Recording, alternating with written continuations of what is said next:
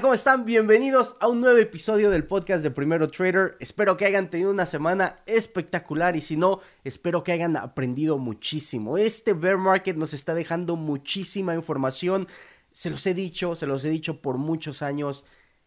En los bear markets es donde se gradúan los verdaderos traders. Un trader no se puede llamar trader profesional si no ha vivido un bear market y lo estamos experimentando ahorita Muchos, muchos no van a salir de esto, pero va a haber algunos pocos, algunos pocos que lo van a sobrevivir y el futuro va a ser buenísimo y lo que les viene va a ser espectacular. Si, si logran aprender, entender y sobrevivir este, este proceso este año, les va a cambiar totalmente su forma de ver el mundo, su forma de invertir, su forma de, de generar dinero.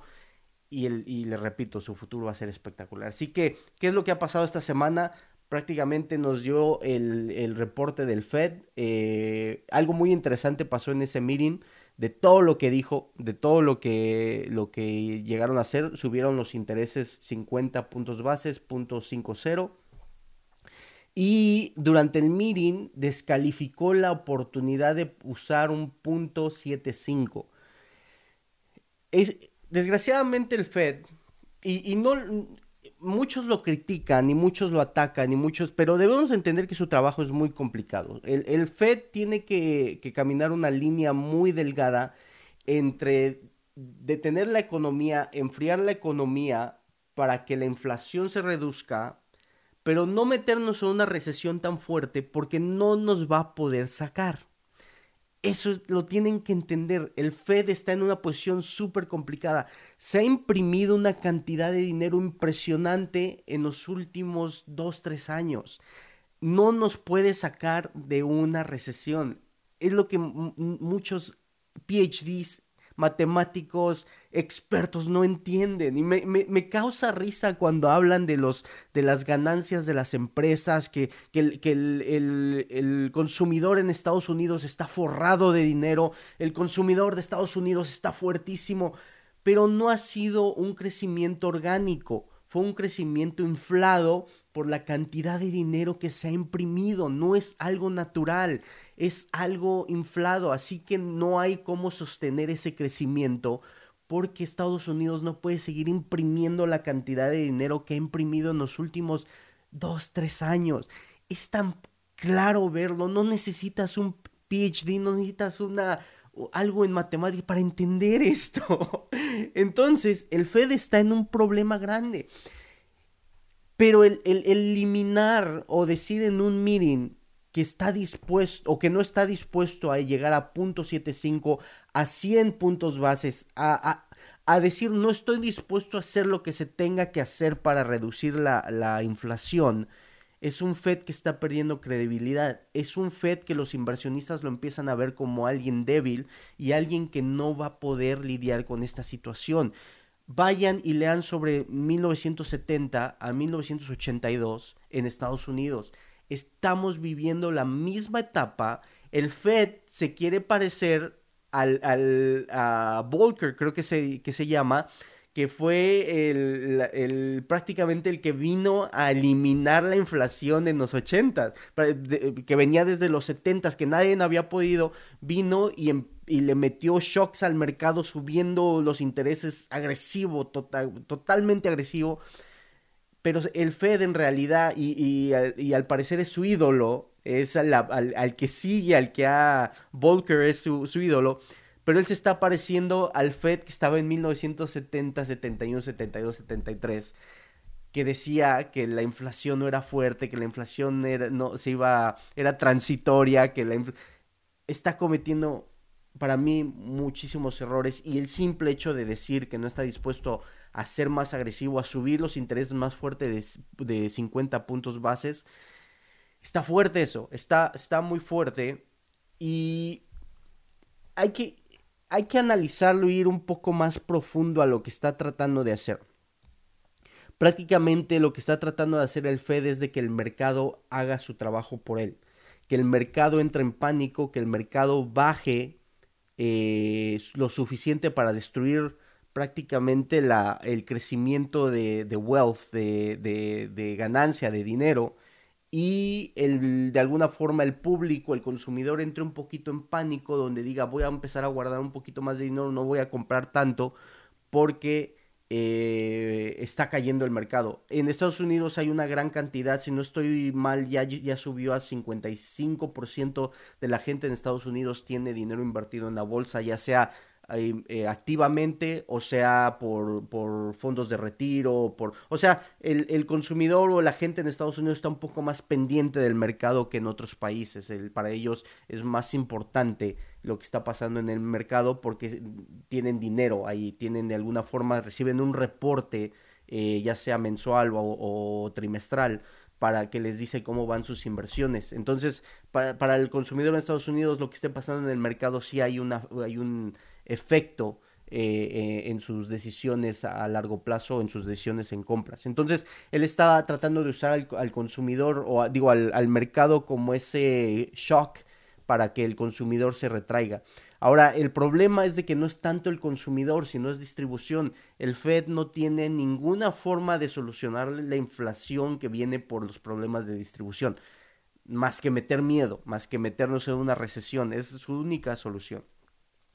Eh, el mercado de los bonos no le está creyendo al Fed. El, mercado de los bonos está 75 o 100 puntos bases arriba de lo, de lo, que, él, de lo que él está proyectando a final de año. Eh, el mercado de bonos está, está prácticamente diciéndole al Fed eh, como dicen en Estados Unidos, bullshit. Prácticamente le está diciendo al, al, al, Fed y, se están yendo y están incrementando los, los, los rates de retorno en los bonos muy prácticamente a, a, una, a una velocidad muy alta. Y es algo que no había pasado en Estados Unidos. Bueno, en, los mercados usualmente cuando el mercado caía, eh, los bonos se sostenían un poquito eh, cuando, cuando el mercado subía, usualmente los, los bonos se, se subían los, los rates de interés que te daban para atraer a más gente porque era, el mercado estaba subiendo. Es un poco complicado el tema de, del balance de los bonos y, y, el mercado. No los quiero meter en eso. Solamente mantengan un ojo en el 10-year note eh, es el que está guiando, es el que está prácticamente marcando el paso. Muchos están diciendo que el two-year note, pero eh, para mí el ten-year está, está, es, es, es, más importante. el, público le ve más, más eh, fuerza al ten-year note que al, que al two-year. Entonces,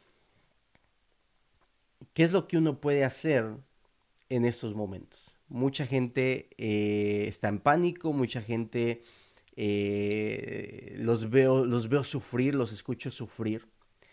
Pero si se dan cuenta, en realidad no nos hemos movido en estos últimos ya cinco meses, ya prácticamente cinco meses, no nos hemos movido de la misma zona. Seguimos en las mismas zonas. Si estás perdiendo dinero activamente o continuamente es porque has tomado decisiones dentro de este rango que no te funcionan, que no te están funcionando. Estás activamente haciendo eh, decisiones. Si has dejado inversiones porque tienes una visión a 10, 15, 20 años, estás perdiendo lo mismo. Vas ganando lo mismo y vas perdiendo lo mismo porque estás en la misma zona. No nos hemos movido del mismo rango. Analicen eso, piensen eso. Pero la gente está en un pánico continuo, pero estamos en el mismo rango. Eh, ¿Qué, ¿De qué?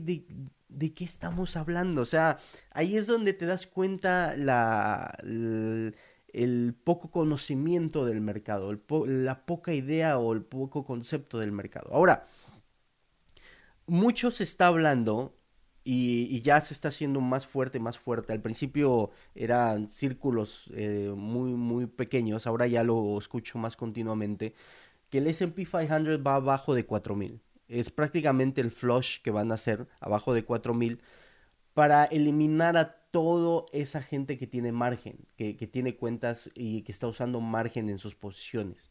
Eh, al parecer 4000 sería la liquidación total.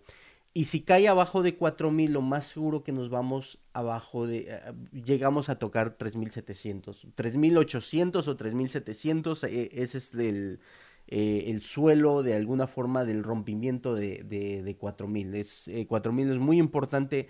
Hay mucha gente que tiene, sobre todo el público, el retail, tiene, tiene esa zona como psicológica. 4000 es súper importante. si lo logran romper, lo más seguro que toquemos 3700, 3000, 3800.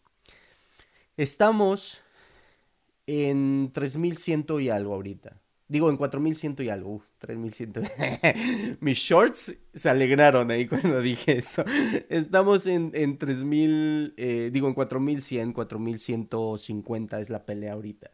Hay muchísimo, muchísimo soporte en 4100. Es impresionante el soporte que hay en 4100 y en 4000, entre 4100 a 4050 eh, está Ojo, y estoy usando niveles de los futuros. Puede que en el SP 500 esté un poquito diferente. Yo estoy en futuros y en mi cabeza están los niveles de futuros. Eh, súmenle 8 o 9 puntos eh, en el SP 500, que es la, diferencia que hay. Entonces es la zona de, soporte. Es, es, es donde uno y es donde uno tiene que, entender que como inversionista, como trader, nunca va a ser muy, muy complicado que compres el suelo. Es súper, súper complicado. Tienes que manejarlo estadísticamente. Y, ya lo había hablado en, el, en, el, eh, en el pasado, eh, en el podcast pasado, vamos acá a ver la gráfica, donde ya, ya les había comentado sobre este tema. Así que recalquémoslo porque veo mucha gente que no que no lo que no lo analiza de esta forma. Voy a, voy a usar el, eh, los futuros. Eh, no, voy a eh, el SPX. Vamos a usar el SP 500. Creo que muchos lo van a entender mejor y van a van a poder aprovecharlo. Ese es el SP 500 y vamos a hacer esto más grande. Ok. So, SP 500, como les estaba diciendo, estamos en la misma zona desde el inicio de enero. Esa es la misma zona. Deben de entender eso. No nos hemos movido de la misma zona. Es lo frustrante. Para, para muchos eh, inversiones es lo frustrante. No es lo. No, no, es de que estén perdiendo dinero, sino estamos frustrados en el mismo, en el mismo rango. Entonces, si, si por decir tenían inversiones a largo tiempo y las habían comprado por aquí porque pensaban que iba a eh, buy the dip y, la explosión otra vez, en realidad estás perdiendo lo mismo por los últimos 3, 4 meses. Pero si has estado activamente en esa volatilidad, pues obviamente te, están, te han volado te han volado la cabeza por la volatilidad tan, tan impresionante. Ahora, la volatilidad que hemos visto en la última semana fue súper, súper fuerte y debemos de entender que esto, esto que pasó en esta semana son algos. Eh, todo esto que pasó son algos. Al parecer, lo que, lo que he escuchado, los rumores que he, escuchado aquí, eh, esta caída de aquí fueron ETFs, que al momento de subir los intereses, eh, el Fed, como están apalancados con margen, tuvieron que liquidar totalmente porque el, interés al subir les iban a cobrar más por el margen que tenían. Entonces tuvieron que liquidar todo esto. Entonces fueron puros algos la liquidación de esta caída de aquí. Eh, no puedes competir contra eso. lo único que puedes hacer cuando los algos tienen el control es manejar la, tendencia, pero no, no hay forma de cómo sacarles o cómo competirles en la rapidez de los movimientos. Si se han dado cuenta, los movimientos han sido súper rápidos, súper agresivos, y al menos que, tengas muy claro dónde está el soporte y la resistencia, eh, y te mantengas en ese rango, eh, vas, a, vas a sufrir muchísimo entonces, eh, estamos, estamos lidiando contra, contra los salvos. Eh, aquí en, el cierre del viernes hay algo muy interesante. No se pudo ir a romper el bajo de que se había creado eh, al final de abril, si no estoy mal. Déjenme ver si es final de abril. No, a principios de mayo, fue el, 2 de mayo. no, se, no se pudo romper, rompimiento hacia arriba, pullback, los que han tomado seminarios conmigo, es un bajo más alto el que, que el previo. Ahora veamos qué es lo que pasa la próxima semana si hace, si hizo este pullback y luego hace rompimiento hacia arriba otra vez y luego hace otro bajo más y luego hace otro rompimiento. Viene la media de 200 acá en una hora, hay que tener un ojo en, en la media de 200, pero también hay que tener un ojo que estamos rebotando en la de la semana, en la media de 100 eh, semanal. Entonces, ¿qué es lo que hizo esta semana? Prácticamente fue a tocar o a tratar de tocar la media de, de 9 que viene en caída y la media de 100 es el, el, soporte. Si logra romper esta zona, 4100, aunque sea una zona importante de soporte, lo, va a romper 4100 con fuerza, porque ya no tiene soporte de alguna forma hasta acá abajo. Eh, y no nada más en la de la semana, en en la, en la del mes también está está en, en, ese problema. Como pueden ver en la del mes ya también estamos abajo de la media de 20. Que cada vez que ha roto la media de 20, si van eh, a ver la historia, bueno, déjenme lo hago más tiempo. Si van a ver la historia, vean esta gráfica. O sea, Vean esto. es impresionante. Cada, vez que, que, quiero alegrarme el día voy y veo esta, veo esta gráfica. cada vez que tengo un día así que quiero, necesito felicidad, voy a ver esta gráfica. Entonces, eh, cada vez que ha roto la media de 20, híjole. Cada vez que veo la media de 20, eh, viene este, este pullback a la media de 50 que está hasta acá abajo, está en 3500, 3700. Ahora, algo puede pasar en esta semana, en este, en, porque estamos ya casi, estamos entrando a la época del verano. Mayo como que empieza a marcar el inicio del, de, de, la tendencia de verano. Algo que puede pasar es ese pullback a 4000 que lo, que lo, que lo mantenga o ahorita que mantenga esta zona de 4100, haga otro retroceso al alto, lo rompa y para la segunda parte del año haga ese pullback agresivo a, a 7000, 7050, ya que la media de 50 ya vaya por acá arriba. ¿Por qué tengo ese, también esa, esa idea o, o, esa posibilidad? Porque si van a ver el 2018, que es donde empezó a subir los intereses, esto que pasó en el 2018, esta sección de aquí, fue porque el Fed empezó a subir los intereses. Antes de la pandemia, antes de, todo lo que pasó, el Fed fue a subir los intereses. Entonces, como pueden ver, el principio del año fue pullback, rompimiento al alto y después la siguiente parte del año, porque eh, empezó a, poner en automático el incremento y, la, la empezó a parar la cantidad de activos que estaba comprando el Fed. Eh, prácticamente le estaba quitando liquidez al mercado, se viene hacia abajo y después viene este rebote cuando viene a decir no creo que es necesario. Esto que pasa acá es la pandemia. No sé si, bueno, no nos metemos en, en teorías y en, ¿cómo se llaman? Este, conspiraciones ahí, pero bueno. Muy, muy, este, ¿cómo se dice? Muy eh, muy cómodo lo que pasó aquí y luego la caída. Pero bueno, sigamos, sigamos pensando que el mundo es perfecto. y, bueno, el, el, problema aquí que estamos abajo ya de la media de 20 en la del mes. Eh, constantemente cuando sucede eso va y toca la media de 50. Eh, la media de 50 necesitamos que se, que se acelere un poquito más aquí a 3700 es súper, súper importante que se mantenga aquí.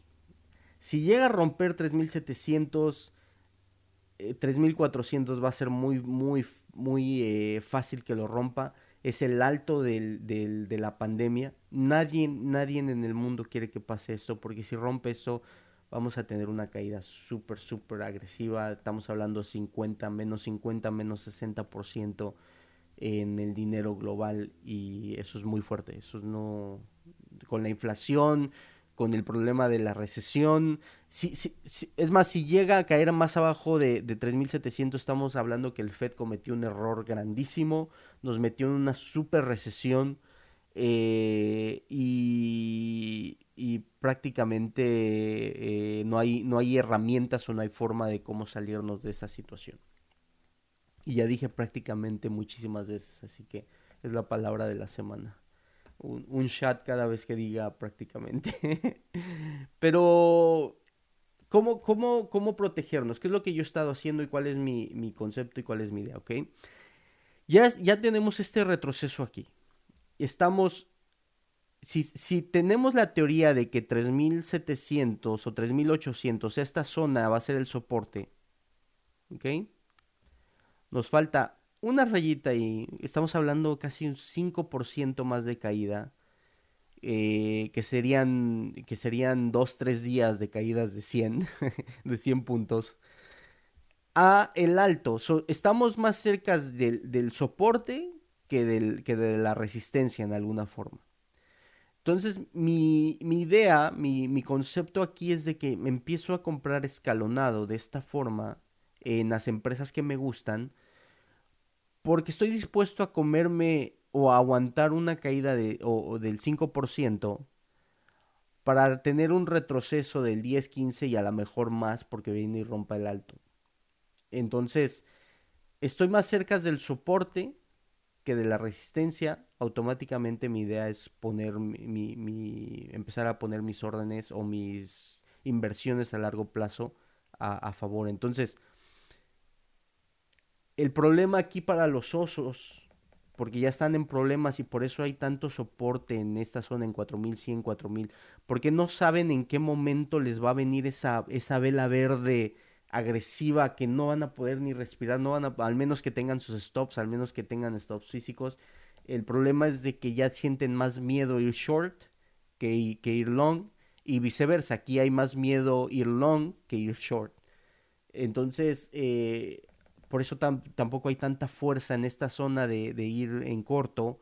Eh, si se dan cuenta cuando llega más o menos a, esa zona, eh, los algos o la rapidez de las compras en venta se empiezan a detener, ya no son tan agresivas y, las compras a favor empiezan a, se crece desbalance, hay más gente dispuesta a comprar que vender eh, en esta zona. Entonces va a ser interesante el shock que venga a romper muchos piensan que la guerra en, Rusia, muchos piensan que el 9 de mayo iba a ser el ataque más agresivo de los rusos.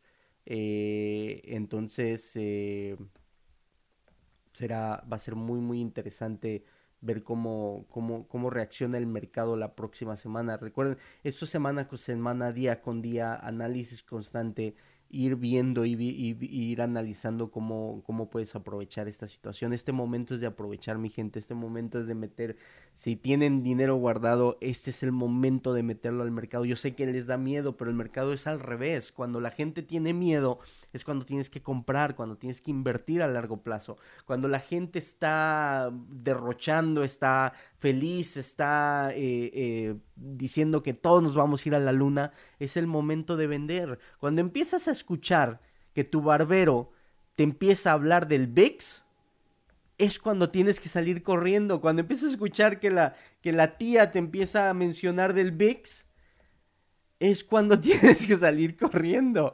Esos son los, los momentos eh, decisivos de, ok, ya el mercado ya está fuera de rango, ya el mercado ya está eh, lidiando con muchos problemas. Hay mucha gente que está usando la estrategia del VIX. El VIX es un medidor de miedo del mercado. El VIX de alguna forma te está, te está diciendo cuál es el, el, el nivel de temor en el mercado. Entonces, por mucho tiempo, por mucho tiempo el rango del VIX eh, se, ha, se, ha, manejado entre los 40 a los... Bueno, los rangos extremos ha sido de 40 a, 12, a 10, 12. Eh, ha habido momentos donde se ha explotado a 80, que ha sido, por decir, los momentos que ha, que ha, llevado ese nivel, ha sido, el, si no estoy mal, durante la eh, durante la pandemia, eh, fue donde se fue a 80. Recuerdo que en el 2019 2018. No, no, fue en el fue en el en el 2010 en el 19 cuando el, el VIX, no sé si han hecho trading, hubo un día donde se fue a 80 y prácticamente destrozó un montón de, de, cuentas. Eh, el, rango en total ha sido entre 40 y, y, 20 en, esta, en, esta, en estos tiempos. O lo que está haciendo la gente, o, o, alguna gente, es de que cuando está siguiendo el VIX, cuando el VIX llega a, a 20, se van short. Y cuando el VIX está en 37, 35, a lo mejor a 40, se van, este, eh, se van long. So, cuando está en, en 35-40 van largo, van a, favor del precio. Y cuando está en 20, 19 eh, se van short, se van en contra del precio. Eh, es una de las estrategias que han estado siguiendo el VIX. Y como pueden ver, ese rango, esa, esa estrategia ha estado funcionando en este tiempo del, de que hemos tenido esta caída.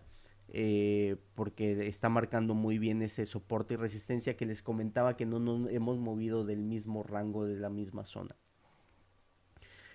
Eh, hay que tener mucho cuidado también en esta época porque ha habido empresas, si no estoy mal es IBM, ha habido empresas que no se han recuperado o que les ha tomado muchísimo tiempo recuperarse desde... ¿Cuál fue el alto del 2000? Si fue IBM, creo que no fue IBM. Ah, este fue... Por decir, IBM no se recupera todavía del alto del 2008 o del 2008-2011. So, a pesar de que en, este, en esta época que hemos tenido en estos últimos 3-4 años ha habido un rompimiento espectacular, un crecimiento espectacular, IBM no, no ha participado en ese, en ese crecimiento. So, los, que han, los que compraron desde el 2011, inversión a largo tiempo, han estado perdiendo y perdiendo y perdiendo y no, no ha habido recuperación creo que Ford también es una de esas que apenas ahorita. So Ford desde, desde el alto del 2000, el alto del 2000, estoy hablando de inversión desde el 2000, no ha podido recuperar ese, ese alto. Entonces la, la pelea ahorita o la idea es de, muchos dicen, eh, por decir, voy a usar Netflix como, como ejemplo Muchos dicen, no, pues estamos, estamos lejísimos del alto de Netflix en 700, vale la pena comprar. Pero el problema es de que no sabemos si en alguna vez en su historia Netflix va a llegar a 700 otra vez. Hay una posibilidad de que nunca, nunca más llegue a 700. Hay una posibilidad que su techo a lo mejor sea 250. Si en realidad estás comprando un buen descuento o puede que esto llegue hasta 50 y se tarde 10, 15 años en que regrese a 250. Obviamente ya nunca hablemos de, de, los altos de acá. Entonces, hay que tener muchísimo cuidado en dónde estás poniendo tu dinero. Veo a mucha gente que está hablando de PayPal. Lo mismo, exactamente lo mismo, la misma teoría. Sí llegó a 310, pero ¿qué posibilidad hay de que vuelva a llegar a 310 o que su techo sean 220. ¿Por qué estoy usando eso? Porque eh, aquí hay resistencia. Esta es una zona de resistencia importante, muy importante esta zona. Porque esta fue la explosión, fue el rompimiento de la explosión y el retroceso. Y como se pueden dar cuenta, ese, ese momento de la explosión fue esta locura que vivimos en el 2020 y, y 2021.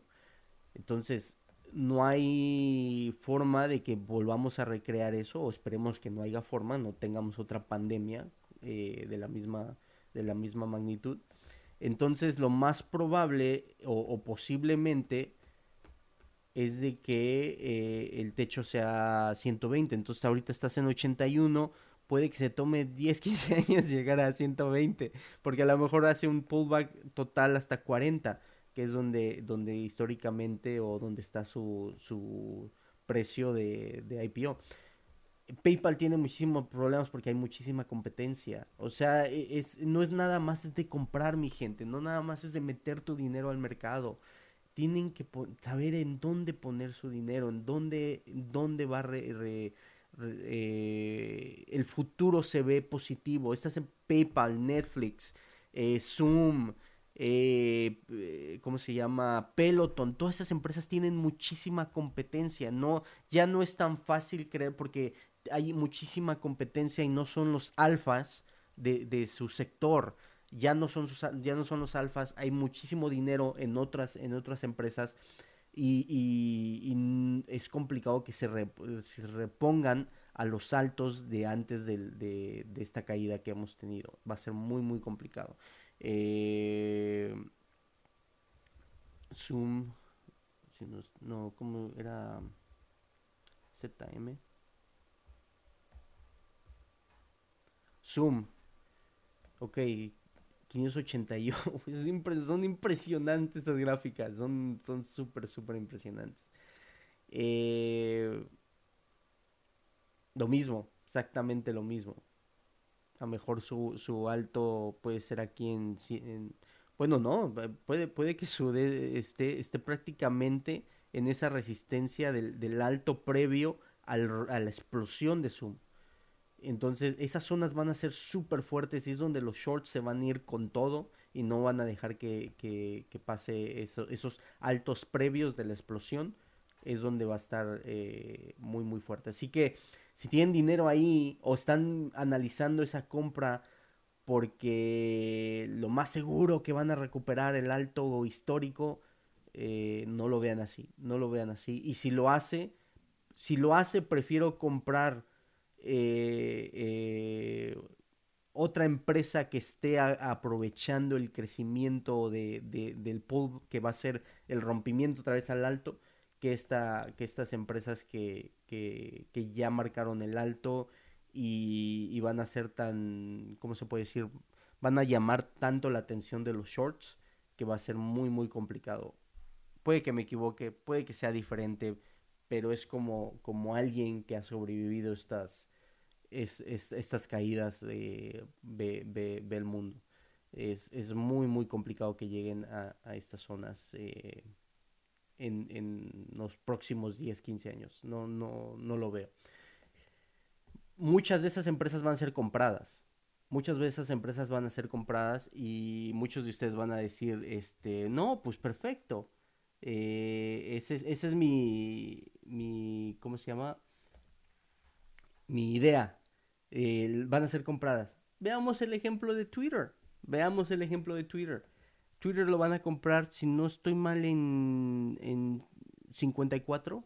Creo que es, creo que es 54, pero eh, está, está en 54, vamos a poner 54. Hay gente que compró en 80, mi gente, hay gente que compró en 70, hay gente que compró en 65, hay gente que compró aunque los vayan y los compran, toda esta gente ya perdió dinero. Porque los van a comprar en 54. No es nada más de que los van a venir a comprar o, o, son, son este target de, de, que alguien millonario o billonario venga y nos compre. No es tan fácil, no es nada más eso. Por eso hay que aprender a comprar los pullbacks. Hay que aprender a comprar las caídas y no los rompimientos. Es, es muy muy importante aprender a hacer eso. Espero que le esté, que le esté dando algo de ideas o algo de, de, referencia. Amazon, si me dicen hoy a dónde, a dónde hay que poner dinero, Amazon es muy muy interesante ya. Amazon, muchos van a decir, pero ¿cómo sabemos que no va a venir a caer hasta acá? Amazon no va a venir a caer hasta allá. Amazon es un monstruo, sus números están espectaculares el problema, el problema de Amazon es de que no está diseñado para la inflación. El, eh, Amazon no tiene poder de, incremento de precio como muchas empresas. Eh, o a la misma magnitud de la mayoría de empresas. Entonces Amazon va a sufrir ahorita por el problema de la inflación. En el, en el momento que se, que se solucione eso, va a venir este, este rompimiento y van a hacer un split, que creo que es el próximo mes entonces su precio eh, va a bajar a ciento, bueno, ahorita no recuerdo ahorita el cálculo porque lo van a dividir, entonces creo que lo dividen por 20 o 25, algo así. Entonces eh, Amazon va a estar en los 120, 130 dólares eh, y, va, a va, a jalar a muchísimo interés. O si me dicen hay una empresa interesante, podría poner en mi, en mi, en mi lista Amazon Ojo, no, no comprar ahorita. O si voy a comprar, voy a comprar súper, súper escalonado y mi primera compra va a ser muy mínima, muy pequeña. Eh, otra empresa que vale la pena tener en tu portfolio por el resto de tu vida es Apple. ¿qué le puse?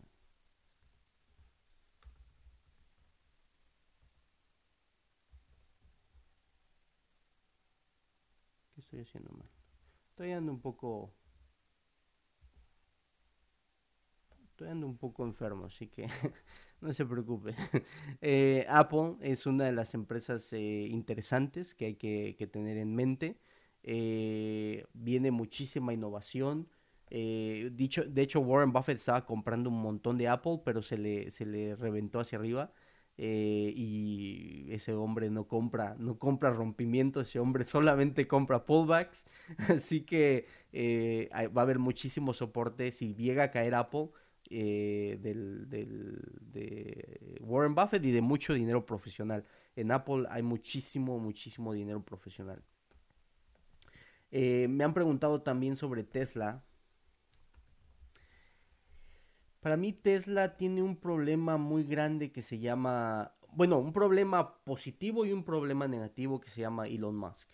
Lo que haga Elon Musk va a afectar a, Tesla. No tanto sus números, no tan, sino Elon Musk, si no tiene su enfoque en Tesla, ese, ese grupo de, seguidores, ese culto que ha creado en Tesla, eh, se van a empezar a desilusionar y puede afectar muchísimo el precio. Eh, si fuera una empresa solamente basada en sus números y en, su, en sus libros, definitivamente eh, sería muy interesante empezar a comprar aquí escalonado. Yo, yo lo que no me gusta de Tesla es ese culto, ese extra, ese, eh, ese desafío que te pone el, el, amor que le tienen a Elon Musk, que les ha funcionado. el que han, han, hecho millones con, esa, con ese culto. Pero recuerden, nadie, nadie es monedita de oro para caerle bien a todos en algún momento eso se va a acabar, en algún momento Elon Musk va a cometer un error donde la gente no lo va a perdonar, lo más seguro que lo haga con Twitter, eh, y todo eso se acaba, todo, todo pasa, lo bueno, lo malo pasa, en algún momento pasa, el, tiempo, la evolución, eso es importante entender, entonces siento que, que en Tesla, aunque siga en crecimiento, hay ya muchísima competencia, hay muchísimo eh, alrededor de lo que está haciendo Elon Musk, la, cantidad de acciones que está liquidando para comprar Twitter, eh, hay muchísimo incertidumbre en el futuro y, el problema es que no solamente es la empresa en sí, los números de la empresa, sino son muchas cosas externas que no tienen nada que ver con la empresa y no hay ninguna forma de, protegerse o controlar ese, ese problema. Entonces, yo creo por eso atrae a muchos osos porque entienden de que es momento, es, es, tiempo nada más, es una cuestión de tiempo que Tesla tenga una caída importante y, sobre, y va a venir por el problema de, de, que genera Elon Musk. A mí, y yo lo he dicho, Elon Musk es un genio, Elon Musk, mis respetos, Elon Musk es súper, súper impresionante lo que ha hecho. El desafío es de que, como es eso, trae eso también a sus empresas y la volatilidad que genera eso no hay forma de protegerse porque es algo externo. Es como yo veo el mercado. Ustedes vean el mercado como ustedes lo quieran ver. Eso, eso lo ponemos como disclaimer. Entonces hay, hay, hay lugares donde poner dinero, hay lugares donde, donde no, este, no vale la pena. Microsoft es un monstruo, Microsoft también. Aunque me gusta un poquito, un pullback más acá a los 180. Yo sé que muchos dicen que voy a estar loco, pero siento que Microsoft eh, ha, hecho este, esta corrida tan impresionante que, tiene que venir a visitar mínimo los 200. Para mí, para mí, eh, siento que Microsoft viene a visitar los 200 y después viene otro rebote eh, importante. Eh, y va a venir en esta ah, compra de Activision, que hay un, muchos rumores de, los videojuegos que no lo van a poder eh, ejecutar.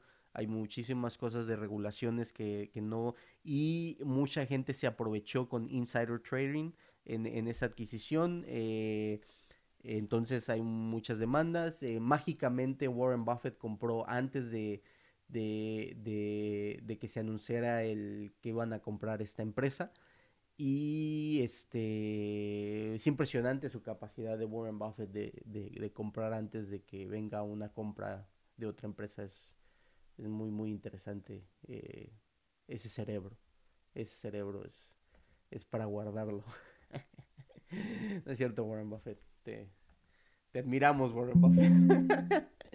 Entonces, eh, eh, Microsoft también es un monstruo, es, un buen lugar para empezar a comprar escalonado. Les repito, todo eso es no se metan de un solo, vayan acomodando, vayan estructurando sus compras. Es un gran momento de comprar, pero lo tienen que hacer de forma inteligente. Eh, otra empresa que me, que me gusta o, que, siento que vale, vale la pena eh, eh, ¿cómo se llama? Under Armour. ¿Cuál es su...? Lo estaba viendo el fin de semana.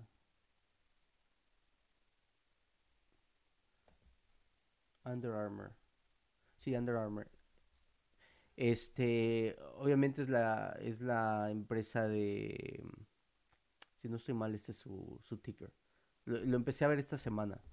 Eh, es la empresa de, de ropa de, deportiva. Eh, es la empresa que, que patrocina una buena cantidad de, atletas, una buena cantidad de equipos de deportes. Y el problema de la, de la caída o el problema de, que ha tenido en, sobre, en, esta, en esta época no es tanto la empresa, sino la distribución. en el momento que se solucione el problema de la distribución, automáticamente va a venir un, un, repunte porque es algo externo, no es algo de la empresa, sino todos están subiendo, sufriendo problemas de distribución. Y siento que muchas de las empresas van a venir a solucionar ese problema de distribución, no nada más con eh, eh, siguiendo el mismo proceso, sino van a empezar a crear muchas fábricas o warehouse, eh, ya sea en Estados Unidos o cerca de Estados Unidos para solucionar ese problema de la distribución. El problema de China ahorita es impresionante y creo que le está abriendo muchísimo los ojos a, las empresas eh, americanas de que no pueden confiar en China y no pueden tener su, su, distribución basada en, lo que esté haciendo China. Entonces van a traer muchísimo y creo que uno de los grandes beneficiarios de esto va a ser eh, México y, Sudamérica. Creo que es momento de que México y Sudamérica empiecen a, tratar de jalar un poquito ese, ese mercado de, de, distribución y fábrica y creación. Eh, sería, sería muy interesante que, o siento que sería bueno para las economías de estos países que, hicieran eso. Entonces, eh, hay lugares, eh, obviamente la, mi lista es, grande, es larga. Conforme vayan pasando los podcasts, les, seguiré compartiendo donde, donde yo estoy poniendo nuestras recomendaciones, donde yo estoy poniendo lo que yo estoy haciendo. Ustedes hagan lo que ustedes quieran. Si se quieren comprar Netflix, PayPal, Zoom, Peloton, vayan y compran ARC el de, el de Cathy Wood. y este y vuélvanse millonarios. Eh, pero, es lo que es lo que yo estoy haciendo, es lo que yo estoy analizando, lo que yo estoy viendo, estamos más cerca del, del soporte que de la resistencia. Es un buen momento para comprar, es un buen momento para, para empezar a escalonar. Eh, no entren en pánico, no entren en miedo. Y eh, protéjanse, protéjanse, no háganlo inteligente, no sé, ahorita no es de especular, ahorita no es de, no, pero esta empresa no hay que casarse, no hay que hacerlo con el corazón, hay que hacerlo con la mente, hay que ver las estadísticas, hay que ver sus números, hay que ver su capacidad, su proyección, hay que ver su múltiple, cuánto se está vendiendo a futuro, eh, el valor de las acciones de las ventas a futuro. Eh, hay que, eh, voy a decir esto, ahorita en estos momentos está volviendo importante el análisis fundamental, es muy importante el análisis fundamental ahorita, conjunto con el análisis técnico para definir la entrada, dónde voy a entrar, pero es importante que hagan su tarea en el análisis fundamental y que, y que vean sus libros, vean sus, sus eh, proyecciones, en su industria, cuál es la competencia, quién es la competencia, contra quién están compitiendo, es muy importante, y ver quién tiene mejor eh, proyección a futuro. Eh, muchos están, ejemplo, Nvidia, AMD, mucho dinero se fue a AMD, para mí Nvidia es el monstruo que va a revolucionar este mundo. Pero eh, ahí, es donde uno donde, donde saca su capacidad de inversionista, porque AMD también se ve muy interesante.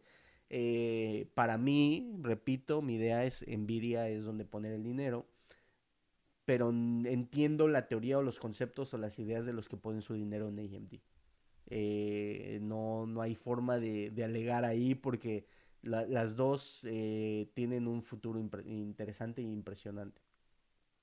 Eh, entonces tienes que hacer ese análisis, tienes que buscar esa, esa competencia, ver, ver a dónde le ves más potencial, más futuro. Y desgraciadamente se acabó por ahorita el momento donde ponías tu dinero y lo dejabas correr y, todos felices. Ahí es un momento de dolor, un momento de te va a doler, te va vas a sufrir, vas a pero entiende que los próximos 3, 4, 5, 10 años eh, vas a estar feliz. Vas a tener, vas a darle gracias a todo lo que tú le des gracias que, hiciste tomar esta decisión porque los resultados van a venir en ese en esa proyección de tiempo. Eh, y eh, pues momento de aprender, volvemos a lo mismo, si hay algo que no conoces, no sabes, es el momento de aprender, es el momento de, análisis, un momento de entender lo que está pasando y eh, imagínate si eres capaz de sobrevivir un bear market, eh, una tendencia alcista, un bull market, es lo más fácil que existe en este mundo. es, así, es así. Entonces, eh, te, va, te va a ayudar y, cambiar tu, vida si te atreves a, entender este, este punto, este proceso. Así que eso es todo. Se me acabó la voz, ya me está doliendo la garganta, así que cuídense mucho. Nos vemos en la próxima. Hasta luego.